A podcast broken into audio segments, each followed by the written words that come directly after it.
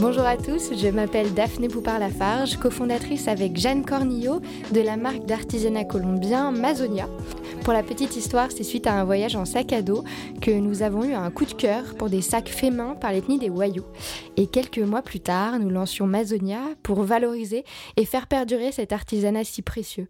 Je vous invite d'ailleurs à faire un tour sur mazonia.fr pour en savoir un peu plus. Mais maintenant et aujourd'hui, je suis aussi podcasteuse. Bienvenue sur Éthique et Tac, le podcast qui vous parle savoir-faire, éthique et voyage. Aujourd'hui, on vous emmène au Cambodge avec Nathalie Si, fondatrice fil du Mekong. Bonjour Nathalie. Bonjour. Est-ce que tu pourrais nous présenter Au fil du Mekong en quelques phrases? C'est un voyage en fait euh, à travers le vrai Cambodge. Un voyage authentique où on découvre plein de savoir-faire euh, du Cambodge, mais des savoir-faire ancestraux et traditionnels. Avec Au fil du Mekong, on, travaille surtout des matières naturelles et ou recyclées pour faire des objets. D'accord, alors vous fabriquez quelle sorte d'objets?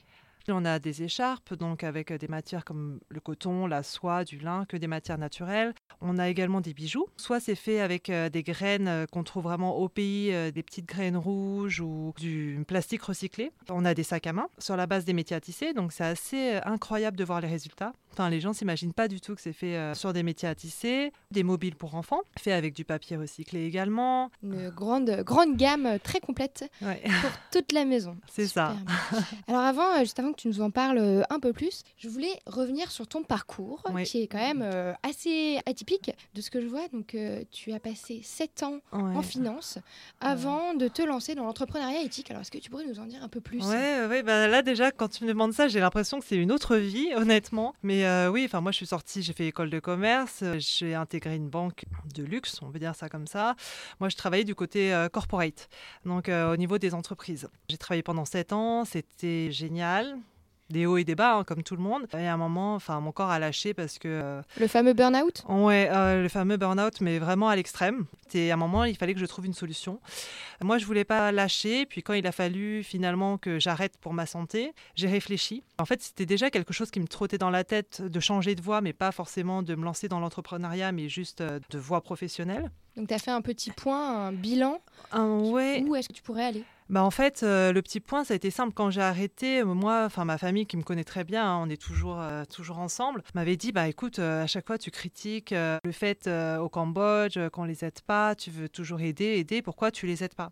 C'est vrai que moi, ça me turlupinait. Et d'un côté, je me dis, elles sont mignonnes, mais moi, comment je fais? Du jour au lendemain, on a un salaire, on n'a plus rien. Pour moi, faire un, petit rappel, tu as des origines sino-cambodgiennes. Sino Sino-cambodgienne. Moi, mes parents euh, sont nés au Cambodge et ont fui la guerre euh, des Khmer Rouges, donc euh, dans les années 80. Donc, nous, on a une vraie histoire par rapport à ça. Et puis, bref, après, plus je réfléchissais à aider mon pays, plus je faisais des recherches, je me dis, mais bon, à un moment, de toute façon, il faut se lancer. Donc, je faisais énormément de recherches sur Internet, je voyais plein d'initiatives. Et un jour, j'ai décidé d'y aller au Cambodge avec mon père. C'est la première fois que tu allé au Cambodge? Non, non, en fait, la première fois, c'était en 2010. On y a été justement après 30 ans. Euh, ça, ça a été un moment fort parce qu'on y a été euh, en famille, presque tous ensemble. Donc, euh, ça a fait remonter beaucoup d'émotions pour mes parents, ma grand-mère.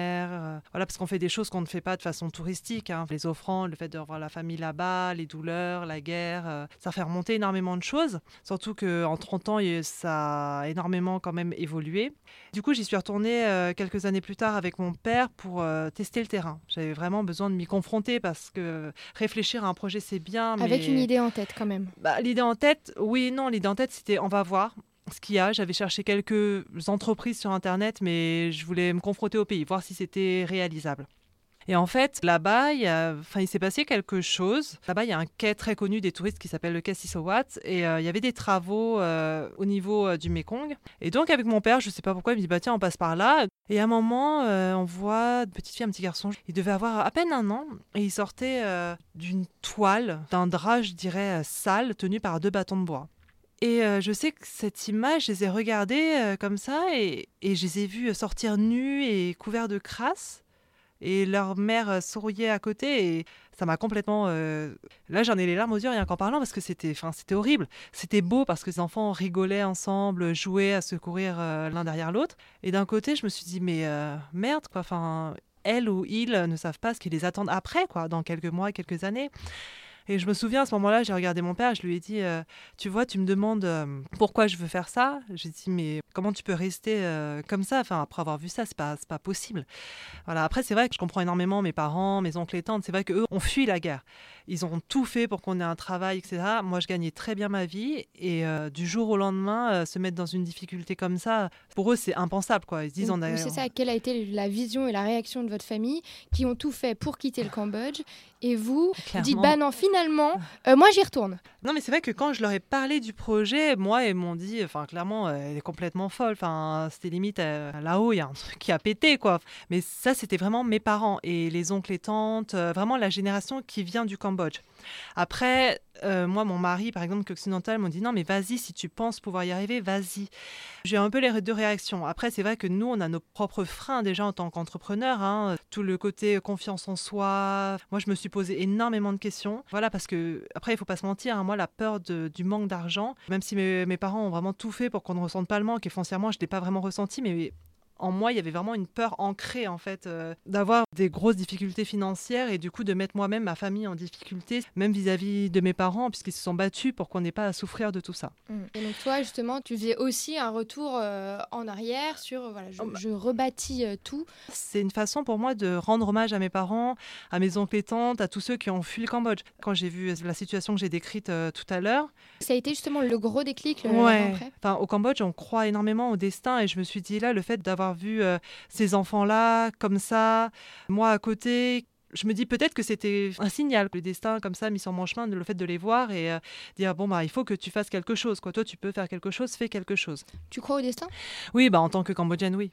Enfin, chez nous, il y a beaucoup de signes. Voilà, les choses n'arrivent pas comme ça. Le karma, le bouddhisme, c'est quelque chose de très les important. signes qu'on met sur notre chemin pour, pour nous guider, c'est ça bah, En fait, plus euh, quand on est bouddhiste, quand tu fais des choses bien, ton karma est bon. Euh, enfin, la base, quoi, c'est qu'il faut faire le bien. Moi, mes parents, euh, ils ont réussi à venir en France. Après, il y a eu l'aide de la Croix-Rouge, plein de choses. Moi, mon père, alors même qu'il travaillait pas, il, a, il est parti aider la Croix-Rouge pour les remercier. Enfin, il y a vraiment ce côté aussi. Il faut être reconnaissant, il faut faire le bien autour de soi. Pour toi, quelle a été euh, l'importance de la transmission de la culture euh, cambodgienne par tes parents alors que tu as été élevé entièrement en France? Ça, C'est délicat à dire ça parce que, hum, par exemple, toi, en tant qu'occidental, tu serais venu dans ma famille, etc., tu aurais vu que la culture est complètement différente. Nous, on vivait pas euh, comme des occidentaux. Je veux dire, moi, mes parents sont arrivés du Cambodge. Ils avaient quel âge à peu près? Ils avaient la trentaine. Et après, en fait, nous, on est arrivé avec la famille un peu éloignée qui venait. Du coup, nous, ça a été notre structure. Étant petite, moi, j'ai grandi avec euh, ma famille et les oncles et tantes autour c'était comme dans un cocon. Si tu veux, moi j'ai vraiment eu cette culture, j'ai grandi avec cette culture. L'intérieur de votre maison était à la cambodgienne, les traditions étaient à la cambodgienne, la nourriture aussi était à la cambodgienne. Ah oui, oui bien sûr. Enfin, c'est vrai que je te dis bien sûr, mais pour moi ça semble évident. Enfin, on va pas, voilà, les réfugiés vont pas arriver en France et entre guillemets s'habiller comme, euh, enfin voilà, tout oublier du Cambodge et tout d'un coup commencer euh, à la façon occidentale alors qu'ils connaissent pas du tout les cultures. Donc moi non, j'ai grandi euh, à la cambodgienne, c'est ça qui était aussi fort. C'est aussi pour ça que j'avais envie de défendre tout ça. Et au Cambodge, on a une grosse pudeur. Donc moi, mes parents n'ont jamais vraiment voulu euh, raconter ce qui s'est passé. Après, c'est des échanges quand d'autres personnes occidentaux leur demandent. Moi, j'apprends aussi de tout ça. Tu ne leur as jamais demandé frontalement? Si, si, bien sûr. Mais il y a une, comme j'ai dit, il y a, y, a y a une pudeur chez nous il y a des choses qui se racontent, d'autres qui se racontent pas, d'autres qui sont racontées plus facilement par les oncles et tantes. Euh. Un petit rappel, cette période des Khmers rouges, tout le monde euh, malheureusement ne sait pas forcément euh, ce que c'est. Ouais. Est-ce que tu peux enfin, très rapidement présenter ce que, c'est que les Khmers rouges Les Khmers rouges, enfin ça a marqué l'histoire du Cambodge du coup dans les années 70-80. De 75 à 79. Oui, après il y a eu d'autres conflits en fait qui étaient générés par rapport à ça, donc c'est entre guillemets plus compliqué que ça. Mais voilà, les Khmers rouges, c'est une partie euh, des Cambodgiens qui euh, ont voulu prendre le pouvoir de force, euh, coup d'État. Du coup, ça a engendré plus d'un million cinq de morts, presque 20% de la population totale du pays à l'époque. Ce qui est fou, c'était vraiment un conflit interne. Quoi. Les Khmer Rouges voulaient abolir tous les intellectuels, toutes les structures qui montraient la différence entre les riches et les pauvres. Eux, c'était vraiment des, entre guillemets, des communistes extrêmes, dans le sens péjoratif du terme. Ils ont envoyé tout le monde dans les campagnes euh, pour travailler euh, les terres. Ils ont séparé les femmes, enfants.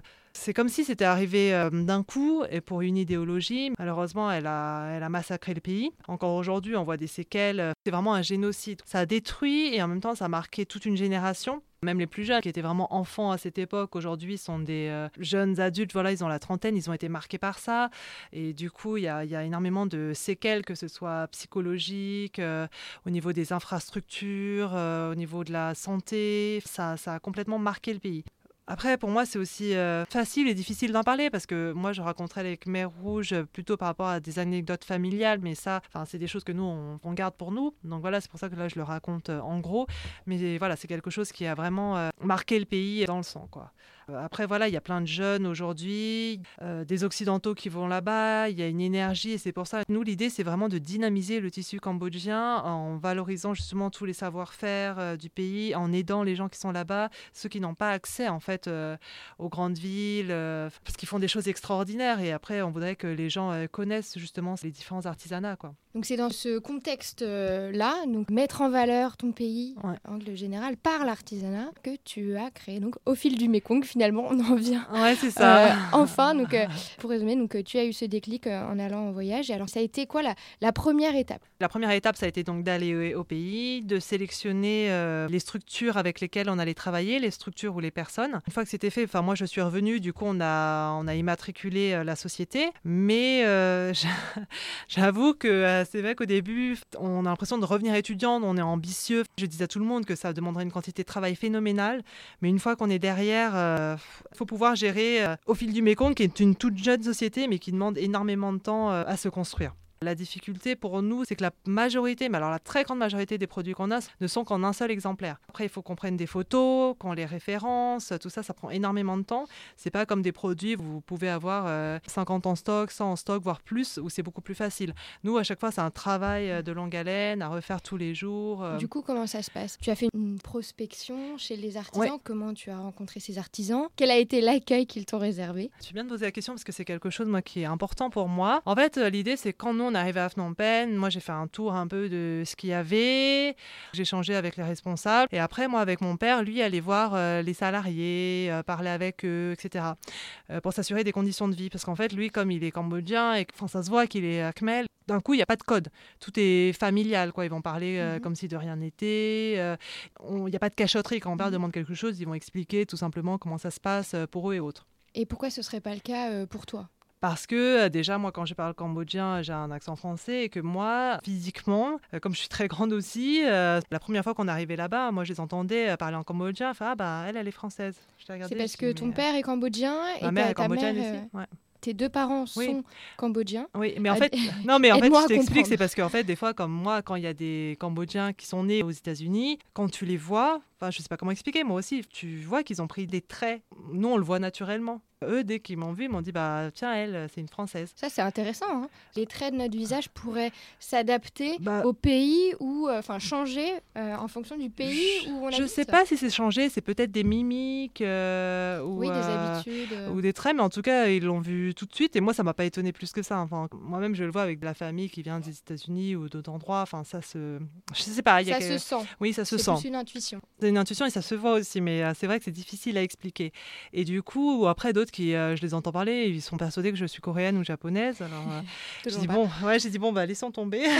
c'est pas grave. Après, c'est aussi important pour moi d'amener mes parents. Entre guillemets, c'est le seul moment où ils travaillent pour au fil du Mekong en tant que traducteur. Euh, voilà, exactement. Mais, mais voilà, au moins, on est sûr de l'authenticité des gens avec qui on travaille. Parce que moi, il y avait une très grande structure qui est connue là-bas, et moi, mon père me dit mais pourquoi tu travaillais pas avec eux? J'ai dit mais je veux surtout pas. Par conscience professionnelle, j'ai discuté avec la responsable. Enfin, maintenant, c'est industriel, quoi.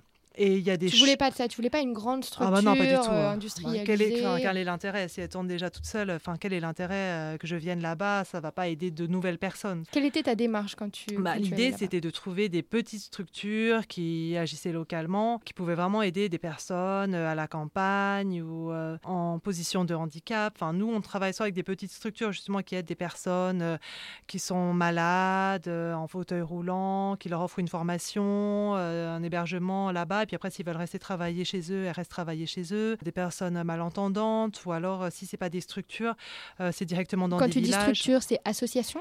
Non, c'est des petites entreprises. Au début, c'était des associations, puis après, ça monte euh, en entreprise parce que aussi, si on veut travailler à l'export, il faut aussi quand même avoir un minimum de structure. Et ceux qui n'ont pas d'argent pour avoir un, pas de porte euh, dans des villes comme Phnom Penh ou autres, non, on va dans les villages aussi pour aller voir euh, là-bas des chefs de village, et essayer de travailler avec eux, notamment pour enfin tout ce qui est métier à tisser, tout ce qui est tissage des feuilles de palme, pareil dans les villages, parce que là-bas, les gens ne savent pas compter, la majorité ne savent pas. Alors, euh, vous imaginez tenir un magasin. Enfin, l'idée, c'est que eux aient du travail et qu'ils n'utilisent pas les enfants comme un moyen de revenu. Mais vraiment, comme je le dis sur le site, j'ai vraiment envie que les enfants soient l'avenir de ce pays et non pas, euh, malheureusement, vus comme un moyen de subvenir à la famille. Ça se voit pas forcément euh, quand vous allez à Phnom Penh et Siem parce que du coup c'est là où se concentre euh, l'argent, les structures, etc. Mais quand vous allez dans les campagnes, campagnes, euh, là-bas le taux de pauvreté il peut exploser à 60%. Les filles surtout sont vraiment celles qui en souffrent le plus parce que les enfants même si les parents n'ont pas le moyen de les envoyer à l'école pour les garçons, ils peuvent être ensuite pris en charge par des moines, alors que les filles, non. Quel avenir pour une fille euh, cambodgienne née dans la campagne, dans un milieu assez pauvre? Soit elle travaille euh, dans les rizières, à la cuisine, ou malheureusement d'autres choses, ils l'envoient euh, en ville. Ou... Ça dépend de la situation de la famille. Après, est-ce qu'elle est entourée? Est-ce qu'elle peut envoyer sa fille dans une famille qui est un peu plus aisée pour l'aider? Il y a tellement de situations, mais il y a énormément d'enfants là-bas. C'est l'avenir de ce pays. Comme je disais tout à l'heure, la guerre a fait qu'il y a quand même un problème au niveau des infrastructures, des écoles. Là, il y a de plus en plus euh, de gens qui veulent aider en mettant des petites écoles dans les villages. Et voilà, l'objectif aussi de Philippe Mekong, c'est que plus d'enfants puissent aller dans les écoles, étudier, être l'avenir de leur pays et euh, les parents, eux, avoir un revenu qui leur permette de vivre décemment, quoi, tout simplement. En France, jamais on imaginerait travailler euh, sans pouvoir en vivre sauf pour, euh, j'allais dire malheureusement, les entrepreneurs. Voilà. D'accord, donc comment ça se passe exactement euh, Les personnes ont des métiers à tisser euh, chez elles? Quel est le, savoir-faire? Bon, là, tu me parles du métier à tisser. Alors, effectivement, c'est le plus connu au Cambodge. métier à tisser, en fait, il y en a souvent dans les maisons, bah, surtout à la campagne, au rez-de-chaussée. En fait, avant, les femmes tissaient tout sur le métier à tisser pour habiller les enfants, faire les écharpes, pour les douches, pour se couvrir, pour tout. Après, euh, ça s'est démocratisé, je pense, euh, bah voilà, avec l'arrivée des touristes. Hein. C'est vrai qu'eux, ils voient une écharpe comme ça. Euh. En fait, c'est fait vraiment sur les métiers à tisser qu'on avait en France il y a peut-être encore un siècle de ça, quoi. Vraiment les très gros métiers à tisser en bois. après, là-bas, des fois, c'est drôle dans les campagnes parce qu'ils vont vous prendre une roue de vélo pour le métier à tisser, exactement. Enfin, on fait avec ce qu'on a. Clairement, les hommes qui font les métiers à tisser et les femmes ensuite qui tissent. C'est que c'est un savoir-faire transmis de génération en génération. Après, il y a peut-être encore des décennies de ça, euh, ce qui fait aussi euh, le charme du Cambodge, c'était les dessins qui étaient faits propres au royaume du Cambodge. Quoi. Après, pour les cérémonies et autres, maintenant, ce qu'on trouve sur les métiers à tisser, ce sont des, hum, écharpes beaucoup plus faciles à faire ou modernes, justement, qui sont plus faciles à porter voilà, pour un occidental ou une occidentale. Mais au moins, on garde euh, ce savoir-faire-là. Et puis après, je tiens à dire aussi que c'est une fierté. Nous, c'est aussi ce qu'on défend, c'est qu'à chaque fois, quand on va là-bas, moi, je leur dis, mais c'est pour vendre en France. Et même des fois, quand ils retravaillent des matières recyclées, ils vont dire, oui, tu vas travailler ça. Enfin, en France, ils vont trouver ça entre guillemets cheap ou quoi que ce soit. Je dis non, pas du tout. Ça dépend de la façon de retravailler le produit. Je dis ce qui compte, c'est euh, c'est ce que vous savez faire de vos mains. C'est vraiment un savoir-faire. Et voilà, après, eux, euh, à chaque fois qu'on y retourne, c'est une fierté de dire bah voilà, les gens ont adoré ces produits. Après, c'est ce qui est drôle, c'est vraiment la différence de regard entre les deux. C'est vrai que eux, ils sont complètement à l'écart de tout. Euh, ils vivent avec très peu de choses et ils ont du mal à imaginer que ce qu'ils font de leurs mains ont une vraie valeur. On est le pont entre deux, quoi, entre les savoir-faire et, et le personnes comme toi et, euh, les auditeurs. D'accord. Euh, si tu devais décrire les conditions de travail des tisserands avec qui tu travailles justement alors les conditions de travail euh, bah, pour les tisserands à Taker, donc je sais qu'elle demandait le label Fairtrade. Commerce équitable. Exactement, commerce équitable. Je demande pas forcément le label parce que en fait qui dit label, il dit que vous avez atteint une certaine taille pour pouvoir payer le label. C'est toujours le chat qui se mord la queue. C'est très cher d'avoir ce label commerce équitable tout dépend d'où vous partez euh, aussi. Quoi. Enfin, après, ça peut être très cher pour euh, des personnes et d'autres pas du tout. Ça peut être très accessible euh, en fonction de la structure avec qui tu travailles. Enfin, tant mieux s'ils sont labellisés commerce équitable, c'est comme un aboutissement pour eux. Je suis contente, mais c'est vrai, c'est pas ce qu'on demande. Après, nous, les conditions, de toute façon, ce qu'on vérifie, c'est elles sont payées décemment, plus que la moyenne? Comment dire, il y en a qui ont une bonne mutuelle à côté, d'autres qui peuvent pas se permettre, mais voilà, au moins, ils leur donnent un emploi, une formation. Quand les personnes veulent rentrer voir leur famille, elles peuvent rentrer voir leur famille. Après, je pense aussi pour les épices et au poivre. C'est vrai que la dernière fois qu'on y a été, c'est drôle, je leur demandais, mais tu es payé comment? Elle me fait, bah moi je suis payée au jour le jour. Je dis, ah bon? Elle me dit, oui, en pièces, j'allais dire en monnaie. Parce qu'elle me dit, voilà, nous, le soir, c'est vrai qu'au Cambodge, à la campagne, vous n'avez pas de frigo. Hein. Et du coup, il les paye tous les soirs pour aller au marché et faire la nourriture directement. En fait, c'est des petites choses comme ça. Ça s'adapte euh, aux personnes qui travaillent. Que, est-ce que pour eux, ça leur convient quoi? C'est ça. Est-ce que les conditions leur conviennent, euh, que ce soit au niveau de la rémunération, la façon dont elles sont traitées, euh, les journées, un peu en globalité on n'a pas une charte commune pour tout le monde parce qu'après, comme on travaille pour des petites structures, on ne peut pas avoir le même niveau partout. Ça dépend de l'avancée de la structure aussi. Et tu y retournes euh, souvent du coup au bah, Cambodge Là, j'y vais en oui, pardon, là j'y vais en août. Après, là, ça fait deux ans que j'y suis pas allée justement parce que euh, j'étais enceinte, le petit bout qui est sorti. Donc là, on l'emmène avec nous. Là, c'est on mêle la vie de maman euh, entrepreneuse. Des preneurs. Ouais, c'est ça. Je crois qu'il y a le terme maintenant officiellement. Je pense que tu n'es euh, pas la seule mm. à avoir ce statut-là de euh, maman et entrepreneur. Alors, comment est-ce que tu le vis au quotidien, cette double casquette qui est ah. tout aussi prenante des deux côtés? C'est comme si on n'avait pas le temps d'y réfléchir, quoi, tellement euh, t'es prise. Tout à l'heure, je t'ai dit en off, mais quand moi j'étais enceinte, j'ai travaillé vraiment jusqu'au dernier jour. En fait, j'avais fait une campagne Ulule et en fait, à peine terminé la campagne Ulule, j'ai accouché. Il a attendu la fin de, la campagne, c'est ça Ouais, bah, je ne lui ai pas laissé trop le choix, mais c'est vrai qu'au début j'avais peur. Comme j'avais promis à des clients de faire une campagne, moi, ça prend énormément de préparer une campagne, surtout avec tout le reste qu'il y avait à côté. Et à un moment, je me suis dit non, il faut absolument que je la fasse. Euh, Pour rappel, une campagne Ulule, euh, qu'est-ce que c'est? Euh, C'est une campagne de financement participatif. Voilà, vous êtes sur des plateformes, vous présentez le projet avec des produits que vous pouvez avoir à des tarifs préférentiels et comme ça vous aider aussi à faire grandir une petite société, donc nous euh, au fil du Mekong, euh, avec un objectif euh, précis à atteindre. Donc nous, par chance, on l'a atteint à la fin.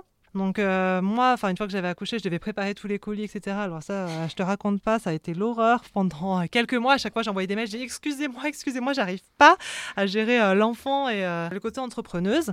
Mais finalement, après, ça se tasse. Enfin, honnêtement, j'étais plus maman parce que moi, il y a quelque chose qui est très clair hein, que j'avais dit avant de commencer euh, au film du Mékong c'est que euh, la famille, c'était ce qui avait de plus important. Enfin, ça, c'est vraiment, euh, d'autant plus chez nous, vraiment culturel. C'est le socle numéro un de la culture cambodgienne, la famille Ah, bah oui, oui, clairement. on touche la famille. Chez nous, c'est vraiment le noyau dur. Quoi. Et du coup, voilà, quand j'ai eu le bébé, moi, je voulais pas le laisser. Donc, je pensais pouvoir travailler avec lui à la maison, ce qui n'a pas été le cas. Enfin, on fait comme on peut. Après, moi, en fait, il dort très peu. Donc, j'essaie de travailler la nuit. Enfin, autant que je pouvais. Du coup, ça a été un peu compliqué. Mais bon, après, on y arrive. Il y a eu le marché de Noël. Et là, il est un peu plus grand. Donc, c'est pour ça que je me déplace beaucoup plus. Mais voilà, c'est pas facile c'est pas plus difficile que la première période d'un projet où on se demande euh, où on va, qu'est-ce qu'on fait. Euh, quand je me rappelle Dauphine du Mekong à tous ses débuts, j'avais tellement mal à la tête. Les nuits, on dort pas pendant, enfin moi, pendant des années. Les deux premières années, j'ai pas dormi. Je me questionnais tout le temps. Je réfléchissais à comment on pouvait faire. Dès que je me réveillais, dès 2 heures du matin, je travaillais. Et euh, finalement, là, on a une vision plus claire déjà. Donc nos actes sont plus efficaces. On va plus directement au but, quoi. Mm. La fatigue est là, mais après, c'est vrai qu'en plus, on pense aux artisans. Moi, c'est toujours ce que je dis à chaque fois qu'on a eu les coups bas. Euh, le nombre de fois où on a envie d'arrêter, puis on se dit non mais là, euh, on a plein de gens là-bas à qui on achète des produits, on peut pas lâcher comme ça. Euh, eux, ils ont clairement beaucoup moins que nous. On relativise. Voilà, donc il faut continuer quoi pour eux. Et en fait, après, une fois que la flamme revient, on est content de continuer. Voilà, c'est les fameux hauts et bas qui sont peut-être plus accentués quand tu es euh, maman que juste euh, entrepreneuse. Oui, c'est vrai que c'est un peu la face, on va dire, euh, cachée qu'on montre un peu moins de l'entrepreneur. C'est qu'on dit souvent, oh là là, c'est une start-up, énorme ah, croissance, c'est ah. extrêmement excitant. Mais derrière, quand même, le, moral ne pas, suit pas forcément en continu comme ça. non, il faut aussi gérer ça. Mais surtout, après, ce que tu dis, c'est que le cliché, c'est qu'il faut être aussi en énorme croissance. Moi, si je l'étais, on aurait pu recruter des gens, etc. Mais voilà, la croissance, c'est vrai qu'elle n'est pas toujours au début. Donc, au début, c'est surtout euh, la galère, euh, prendre son temps, poser les bonnes pierres aux bons endroits, croiser les bonnes personnes. Il faut beaucoup, beaucoup, beaucoup d'énergie au début. Et justement aussi, il y a des mamans qui t'écoutent et qui hésitent clairement euh, à se lancer parce qu'elles sont mamans. Et c'est vrai qu'avec tout ce que tu as dit, ça fait un peu peur quand même. Ça donne pas très très envie de se lancer. Qu'est-ce que tu peux leur donner comme message? Enfin, après, c'est plus une réalité euh, à laquelle euh, je fais face. Après, le message, c'est toujours pas un projet. De toute façon, quand on se lance, il faut être convaincu de ce qu'on fait.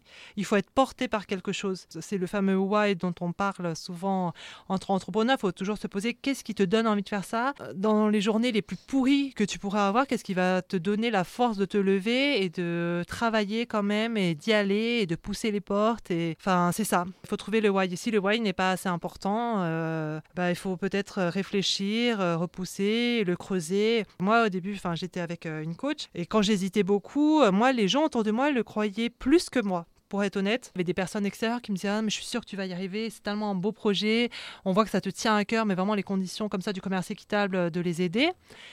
Et en fait, c'est en entendant ces personnes, à un moment, je me posais des questions, je dis mais c'est fou ça, enfin, les, les gens ne me connaissent pas, et on a vraiment l'impression qu'elles sont persuadées pour moi. Donc de là, ça te donne aussi une impulsion. Après, tu vas rencontrer une autre personne qui va te donner une seconde impulsion, et puis après, toi-même, tu vas te créer ta propre impulsion il faut être motivé, il faut s'accrocher, puis il faut surtout il faut avoir une bonne raison, enfin une bonne motivation pour, euh, pour le faire. Et toi, ton why à toi, c'est donc les artisans qui vivent de cet artisanat. C'est une grande économie là-bas, euh, l'artisanat, le textile au Cambodge? Alors, c'est une grande économie. Le textile, oui, mais euh, là, quand je te dirais oui, c'est aussi, il y a la grosse partie qui est industrialisée, hein, clairement. Alors, en fait, le truc, c'est que tu trouves de tout. Alors, effectivement, tu as ceux qui exploitent les gens là-bas. Donc, tu vois les femmes entassées dans les camionnettes qui vont travailler dans les industries textiles. Elles elles sont pas très bien payées, même s'il y a eu des Mais voilà, elles n'ont pas le choix. C'est des femmes qui viennent de la campagne, euh, qui font ça pour survivre. Par rapport à la mode du commerce équitable, c'est que là, on voit de plus en plus d'initiatives aussi.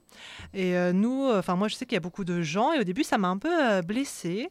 Des fois, qui viennent te voir, dire ah, commerce équitable, puis elles vont voir des, des prix pardon, sur certains produits. Et limite, j'exagère, tu vois, c'est un cliché, mais qui éclaterait derrière. Et toi, tu fais ça par cœur, tu vois, tu gagnes pas ta vie, rien. Moi, je sais que des fois, des réactions, j'ai vraiment eu des haut le cœur. Je me suis dit, mais euh, vous vous rendez pas compte quels sont ce genre de critiques? Quels sont les arguments? Bah, Des fois, c'est juste, euh, tu es dans un marché, euh, la personne va te demander, bah, ça, ça coûte combien? Tu lui dis un prix, 70 euros. Enfin, ah oui, mais ça, c'est bon, je suis allé au Cambodge, je, l'ai vu, écoute, j'en sais rien, je te dis une bêtise, tu vois, un dollar ou un truc comme ça. Moi, je sais qu'une fois, c'est mon mari qui est tombé sur ce genre de personne. Je, je suis allée me dire, non, n'y va pas. Je dis, bah si, je vais, qu'est-ce qui se passe? Et je le demande. Et à un moment, la dame, je l'ai regardée, je lui ai dit, écoutez, euh, si vous l'avez trouvé à un dollar, c'est certainement pas la même matière, c'est certainement pas fait de façon équitable parce que alors, mon prix d'achat est loin, loin, loin d'être à un dollar. Et voilà, et après, il y a des personnes soit qui vont s'excuser, mais sans, enfin, vont passer leur chemin, parce qu'elles sont complètement fermées, ou soit, voilà, elles sont persuadées, euh, que c'est les mêmes choses qu'au marché tu vois, euh, sous couvert de mettre commerce équitable. Nous, en fait, pour développer ce commerce-là, il y a quelque chose de très important, c'est la discussion la discussion avec les personnes qu'on rencontre, que ce soit sur les marchés, ailleurs pour avoir des vrais ambassadeurs. À chaque fois, les plus gros clients qu'on a eus, c'est bête à dire, hein, mais en fait, moi, je suis tellement passionnée par ce que je fais. On a souvent passé une heure et demie à deux heures, trois heures ensemble, des fois dans la même journée, pour que je leur explique le projet. Puis après, on discutait de voyages qu'ils avaient fait et autres. Et ça, ça devient de vrais ambassadeurs qui nous achètent les produits, qui vont présenter la marque à d'autres, et c'est ça qui est génial. Après, malheureusement, effectivement, tu as toujours des personnes qui ne sont pas sensibles à tout ça, et écoute, ma foi, tant pis pour elles, quoi. Mm. D'accord. Vous connaissez euh, chacune des personnes avec qui vous traitez Tous les objets qu'on vend ont été choisis un par un. Mais quand je dis un par un, c'est un par un. On est parti euh, depuis le début sur tous les ateliers, voir les objets, les choisir, parce que au Cambodge, comme dans beaucoup de pays, on ils n'ont pas du tout, mais alors du tout, du tout, du tout le standard qualité. On a fait un marché là de Noël dernièrement. Euh, il y avait une femme, la professionnelle, qui voulait nous acheter des pochettes en feuilles de palme. Et elle me dit, est-ce que ça, je peux t'en commander plusieurs? Je lui dis, euh, écoute, je vais être honnête avec toi, là, la personne avec qui on travaille, c'est un petit village, et non. Enfin, je préfère pas m'engager du tout avec toi parce que on a essayé une fois de lui faire une commande, mais on avait téléphoné, on arrivait à Phnom Penh après pour qu'elle vienne nous présenter. On avait commandé des couleurs spécifiques et tout, et alors euh, c'était euh, c'était du grand n'importe quoi. il faut vraiment respecter euh, les critères qu'on donne parce que sinon on peut pas les acheter même si euh, nous, on aime les aider. La première fois, si tu veux, j'avais laissé un peu une porte ouverte et du coup, euh, voilà, elle s'est engouffrée. Et voilà, il faut calibrer tout ça. Mais après, ça fait partie de notre travail, même si, euh, franchement, c'est vraiment harassant quoi, d'expliquer tout ça. Après, c'est des allers-retours. Financièrement, en plus, ça a un gros impact pour nous. Donc voilà, c'est ça aussi le commerce équitable mais c'est comme ça. Je suis contente. Enfin, moi, tous les gens qui ont acheté chez Au du Mekong, euh, on a des super euh, avis, des super retours. Euh, les gens seront contents, même quand on leur offre des cadeaux. Donc, moi, c'est ma plus belle récompense, quoi, ce jour, clairement. Et est-ce que tu penses pouvoir en vivre et faire qu'au fil du Mekong devienne une entreprise pérenne et qui pourra peut-être être reprise par ton petit bébé un jour? Ah Bah j'espère. Après, c'est vrai que le fait d'être repris, moi je, suis loin de tout ça. Je me dis déjà si on peut essayer de recréer des filiales, participer au fait que les filiales là-bas au Cambodge soient pérennes, pour moi ça serait une super super victoire. Le fait d'en vivre, euh, fou, n'en parlons pas, là, ça serait. euh, Je sais pas, là, je dormirais pas euh, toute une nuit, mais par excitation. Je vais mentir, je disais que c'était pas une préoccupation à l'heure actuelle. C'est une préoccupation, mais la dernière de mes préoccupations dans la journée. Tu vois, là, je cours sur Paris, là, je suis venue vous voir, mais avant, euh, j'étais vraiment avec un restaurant en train de lui présenter les produits qu'on a. Et c'est vrai que quand tu vas voir un chef étoilé qui te regarde avec des étoiles dans les yeux en disant Ah, c'est super, ça, je connais pas et tout. Toi aussi, t'es comme une gamine. Tu te dis Putain, je lui ai présenté un truc qu'il connaît pas, quoi. Je me dis, je vais bientôt retourner au Cambodge, je vais leur dire qu'il y a des restaurants. Et ouais, étoilés, même si pour eux, ça leur parle pas, mais je veux dire, de très très bons restaurants qui adorent leurs produits. Enfin, pour eux aussi, enfin, quand tu les vois, ils sont hyper fiers. Enfin, c'est génial. C'est génial pour eux. Donc, Alors, quel euh, est ton nouveau challenge avec les épices? Bah, les épices, euh, alors déjà, ça serait de faire le site qui est dédié à ces fameuses épices, parce que du coup, comme je l'ai dit, on les a lancées officieusement avec des particuliers sur les marchés il y a un peu plus de deux ans. Mais après, pour les recharges, quand ils veulent recharger, c'est un peu compliqué. À chaque fois, il faut m'appeler et tout. Pour être honnête, là, les épices, on a pour objectif de les mettre vraiment en avant jusqu'à la fin de cette année, et ensuite rebasculer petit à petit là sur euh, notre site qu'on trouve actuellement en tapant en fil du Mékong, qui est sur la déco, etc. Et quels sont ces genres d'épices? Est-ce qu'on est les connaît? J'imagine que les noms, Ah, alors. ça va pas nous dire grand-chose. Alors si, alors les épices, c'est des épices du Cambodge. hein. Le poivre de Cambodge, c'était vraiment un emblème du pays avant la guerre, avant le génocide des Khmers rouges. Le poivre de Cambodge, c'était réputé comme la- le meilleur poivre au monde, l'un des meilleurs.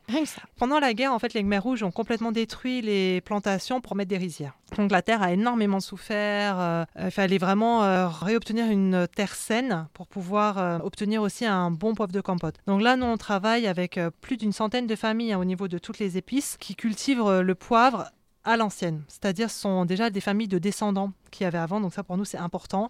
La taille Il y des avait déjà ce savoir-faire Ouais, de exactement. culture du poivre euh, Ouais. du Cambodge. Et en fait, euh, les plantations, c'est à taille familiale. Ça aussi, c'est très important pour nous. Il n'y a pas d'arrosage automatique. Les plantes sont contrôlées à la main le matin, voir si l'humidité est satisfaisante ou pas. Si elle est satisfaisante, on ne va pas rajouter d'eau. Il n'y a pas de séchage mécanique. Euh, c'est vraiment des poivres d'exception que nous, on a à cœur de faire connaître. Parce que c'est vraiment, euh, pareil, le futur de ce pays. On ne peut pas perdre des savoir-faire comme ça. En fait, euh, si tu veux, une fois que la guerre euh, était terminée, c'est pareil, on a plein de gens qui sont venus pour avoir de grandes exploitations. Quand vous avez de grandes exploitations qui arrivent, c'est vrai que les petits fermiers se disent bah non, non, on peut pas se battre avec des petites exploitations, même en termes de prix, etc. Donc nous, c'est pour ça qu'on se bat avec ces petites exploitations. On insiste vraiment, c'est très important. Donc on a du poivre de campote, on a du noir, du rouge, du blanc. Du poivre de, de, camp- de campote. de campote. Ouais, pardon, c'est entre mer et montagne. On a trois couleurs, les parfums sont très différents. Euh, je vous inviterai à les découvrir lorsque je ferai un marché.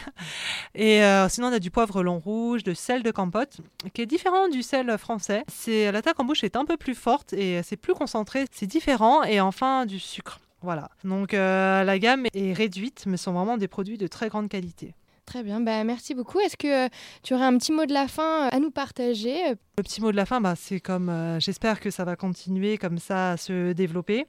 J'espère qu'il y aura toujours de plus en plus de gens sensibles à notre démarche, que ce soit le fait main, l'artisanat, le commerce équitable, le respect de l'environnement aussi, plein, plein de bonnes initiatives. Donc euh, voilà, aidez-nous à sauver euh, tous ces savoir-faire. euh. Ah, On te le souhaite. Merci beaucoup, Nathalie. Merci à vous. Au revoir. Merci d'avoir écouté ce podcast jusqu'à la fin. Si vous l'avez aimé, n'hésitez pas à laisser un petit commentaire, ça nous fait toujours très plaisir d'avoir votre avis ou alors des invités que vous voudriez nous proposer, n'hésitez pas. Et pour retrouver les sacs à bracelet Mazonia, rendez-vous bien entendu sur mazonia.fr. Et on se dit à très bientôt pour un prochain épisode.